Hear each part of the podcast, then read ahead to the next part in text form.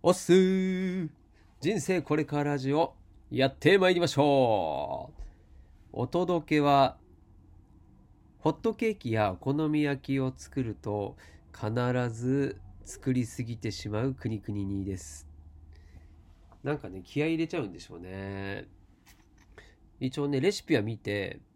まあ、それに沿って作るんですけど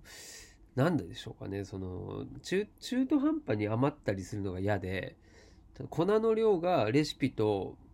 ね、こう一袋の量が違ったりすると、その一袋を使い切るために多めに作っちゃったりとかなんでしょうね。それでね、どうしてもこう、うん、まあ、焼きすぎてしまったりしてですね、余るということでね、まあ、次の日食べればいいんですけれども、うん、まあなんかあると食べちゃうんで、結局ね、なんか、ちょっと太り気味になっちゃうっていうね、はい、そんな感じの、えー、くにくににでした。はい。では、じゃなくて、この番組は40を過ぎた平凡なおっさんがローンを1000万円も残して脱サラをしてもなんだかんだ生きていけるってことをお見せして、あなたをポジティブにする、そんな番組。なんだろうもうね、日本を、世界をポジティブにしていこうと。そういう番組でございます。あなたの幸せが巡り巡って僕の幸せになるということでね、感想やいいね、フォローが僕の大きな励みになりますんで、ぜひよろしくお願いします。では、行ってまいりましょう。はい、で、今回はですね、ちょっと堅苦しい題名、話になってますけれども、脱サラ前と後で、健康保険とか年金ですね。これはどれぐらい変わったの？っていうことで、まあ、実際の金額等をお伝えしながらお話を進めていこうと思っております。はい。まあ、10分のね、短い時間の中での説明となりますので、ざっくりにはなるんですけれども、イメージこんな感じだよというのが分かれば、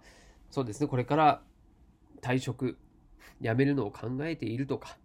本当ね、えー、これから今はね、もうリストラが7万人っていうふうにね、報道もされてました。でまだまだ増えてくだどれどうでしょうね年末に向けて増えていくんじゃないかなと思います。はいまあ、そんな中ですね、えー、実際にもう脱サラをしたよという僕がですね、えー、実際にじゃあどれぐらいになったかということで、まあ、特に金額としては、えー、健康保険料ですね。これと、あとは国民年金。これをお話ししようと思います。では、早速ですけれども、まあ、まずね、この、国民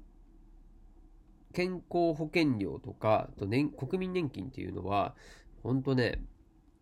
会社にいる時っていうのは、かなり手厚い、なんて言うんだろうな、もう、あの、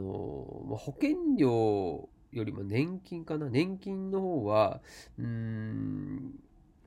二重でですね、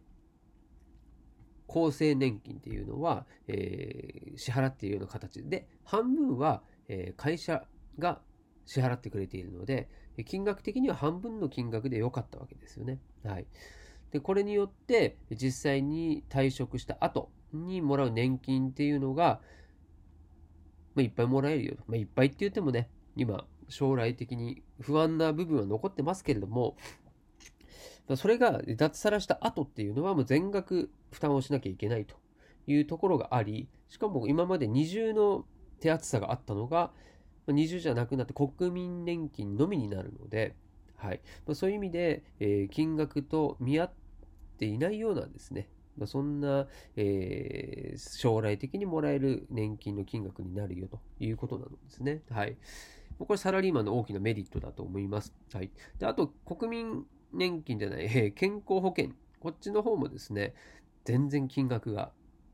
はい、これ会社で入ってる国民健康保険違う、社会健康保険と、え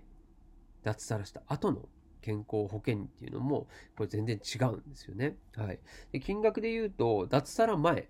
えー、会社に入っていた時は、と、ざっくりですね。ざっくり平均すると大体2万5千円でした。はい。そして、脱サラ後。脱サラ後が、なんと、月ですよ、これ。月額なんですけどね。これ6万円です。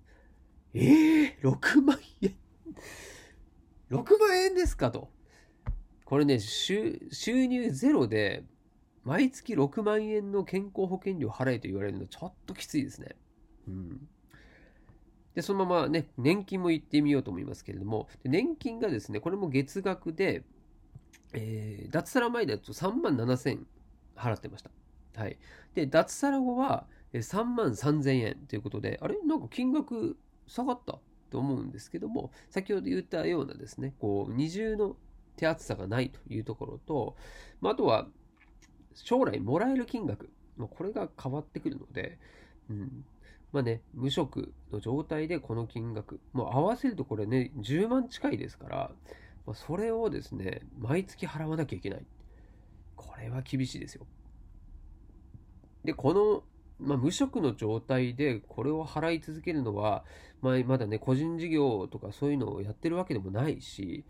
これはちょっと厳しいよということで、まあ、今回コロナもあったので、まあ、国としてもですね、これの、えー、まあ、対策という形でですね、こう逃げ道を作ってくれてます。はい。で、まあ、もともとね、年金の方だと、えー、全額免除とか一部免除という、まあ、そういったものがありまして、これ年金から言いますかね、年金だとですね、これですね、今回僕の方は、えっ、ー、と、全額免除の申請をしました。でこれ、全く払わなくてよくなります。この、とりあえずね、今回申請した分で、えー、まあ、来年度までですね、えー、まあ、1年間、6月までかな。はい。まあ、払わなくていいよという形になってます。はい。で、これですね、じゃあ払わなかったら、年金ですね、将来、年金もらえないのかいっていうと、えー、全額免除したとしても、その通常の金額の半額分を支払っているという形にしてくれます。はい。だその分、もらえる金額は、後々ね、もらえる金額は当然目減りはするんですけれども、全くもらえないっていうわけではないよと。はい。で、あとは、えー、やっぱり全額欲しいと。戻ってくるお金、戻ってくるっていうのかな。はい。まあ、もらえるお金は全額にしたいという場合は、えー、過去10年間分は、えー、追納することができるっていう、まあ、そういう制度もあるようなので、まあ、そういうね、まあ、これから先、えー、仕事をまた復帰しまして、お金を稼げるようになったよ、支払えるようになったっていう場合は、そういう追納っていう処理もできるということですね。はい。そして、えー、健康保険料。はい。健康保険料の方がですね、こちら軽減ですね。軽減の、えー、制度がありまして、リストラとか倒産、あとは派遣切り、こういった方々に対しての、まあなんでしょうね、緊急処置みたいな形で考えればいいんじゃないですかね。はい。で、この適用される期間っていうのが、えー、翌年の年度末までですね。はい。最大2年間ということなんですけれども、これそれぞれ、その、もらえる離職理由によって、えー、異なるという形で、で今回僕の場合はですと、えー、31番っていう番号で、えー、事業主からの働きかけによる、えー、正当な理由のある自己都合退職という形で、まあ、リストラ、会社都合のリストラってことですね。はい。これによって、えー、まあ、実際にね、こう、収入がなくなりました。それで健康保険料を満額払うのは厳しいですという人には与えられる、まあ、これ軽減の制度で、実際のですね、給料所得、これを通常の金額を100とした時の30%ですね、30%とした所得で計算をしてくれます。はい。なのでこれですね、脱サラ後、先ほど6万円って言いましたけれども、これ軽減したことによって、えー、毎月9000円ぐらいですね。9000円までガクッと減ると。助かった。本当に助かります。はい。まあ、これがね、まあ、あの、期間はね、まだそんなないんですけれども、ま、その間ですね、仕事してない間は、軽減をしてくれて、支払うのだ。支払う金額、これも少なく済むということで、すいませんね、変な音が鳴ってしまいました。私が捕まるわけではありません。はい。まあ、こういったね、制度、これは、えまず知っていて、知らないと損するという形で、うん。自分で調べて、あとはまあ国の人も教えてくれたりするのでね、はい、行政の方にいろいろ相談をしてですね、なるべく生活苦しくならないようにしていきましょうということで今回はこんなお話をさせていただきました。ではまた。